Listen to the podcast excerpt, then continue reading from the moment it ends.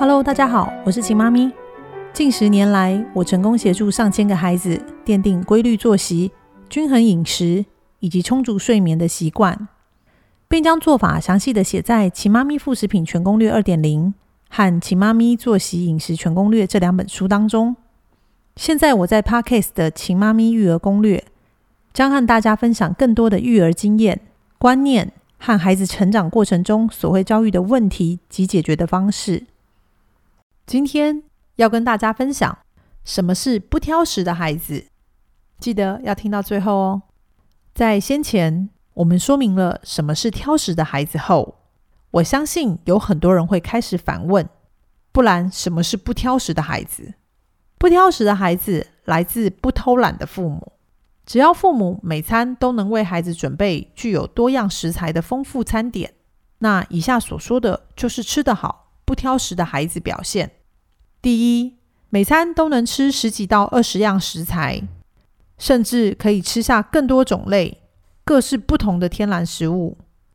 孩子会主动把当餐的所有饭菜吃完，不需要父母要求，也就是父母只要帮孩子装成好、营养均衡的饭菜，孩子不但会开心吃，更会在三十分钟的用餐时间内吃光光。第二，所有的食材。简单烹煮，孩子都会开心吃完。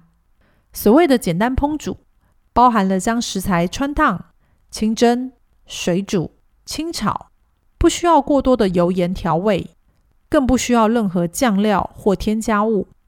不管父母用任何一种方式，简单烹煮的各种天然食材，孩子都不会挑剔，也不会抗拒，会开心的吃完每一餐。我的孩子在幼稚园时。曾因为班上的聚餐到美式餐厅用餐，结果在吃完两根薯条、一口意大利面后，就再也不愿意吃任何东西。直到晚上回家，当晚吃了比平常更多的饭菜，补足中午没有吃的部分。我问他们为什么不吃餐厅的食物，他们说吃起来很咸、很油，闻起来味道很可怕，不好吃，所以宁可一直喝水。也不要再吃吃天然食材长大的孩子，不喜欢再制品，含有过多添加物或是调味过重的食物。拒绝吃这些食物是孩子对自己身体的保护机制。所以，当孩子抗拒吃以上这类的食品时，父母不但不用担心，更要为孩子能保护自己的健康感到庆幸，也会更清楚知道该如何为孩子准备每一餐。第三。孩子正餐吃饱，不需要额外用奶填饱肚子。每餐都有吃饱的孩子，是不会在非用餐时间喊饿。除了正餐外，孩子也不会在餐后要求吃点心、喝奶，或睡前还要来一瓶奶，让自己饱足。一岁半后能餐餐吃的营养均衡、吃得饱的孩子，只要吃正餐即可，并不需要再靠奶过日子。第四。食量很大的孩子，这几年来，我发现吃食物泥长大的孩子，在衔接固体食物后，食量都很大。每餐三十分钟内，不但能吃掉满满一碗公的饭菜，甚至吃完还可以吃下餐桌上额外的食物。就像我家的孩子，在两岁多就能吃下一整个大人便当，这也让很多一直以为小孩只能吃下半碗饭的大人大为吃惊。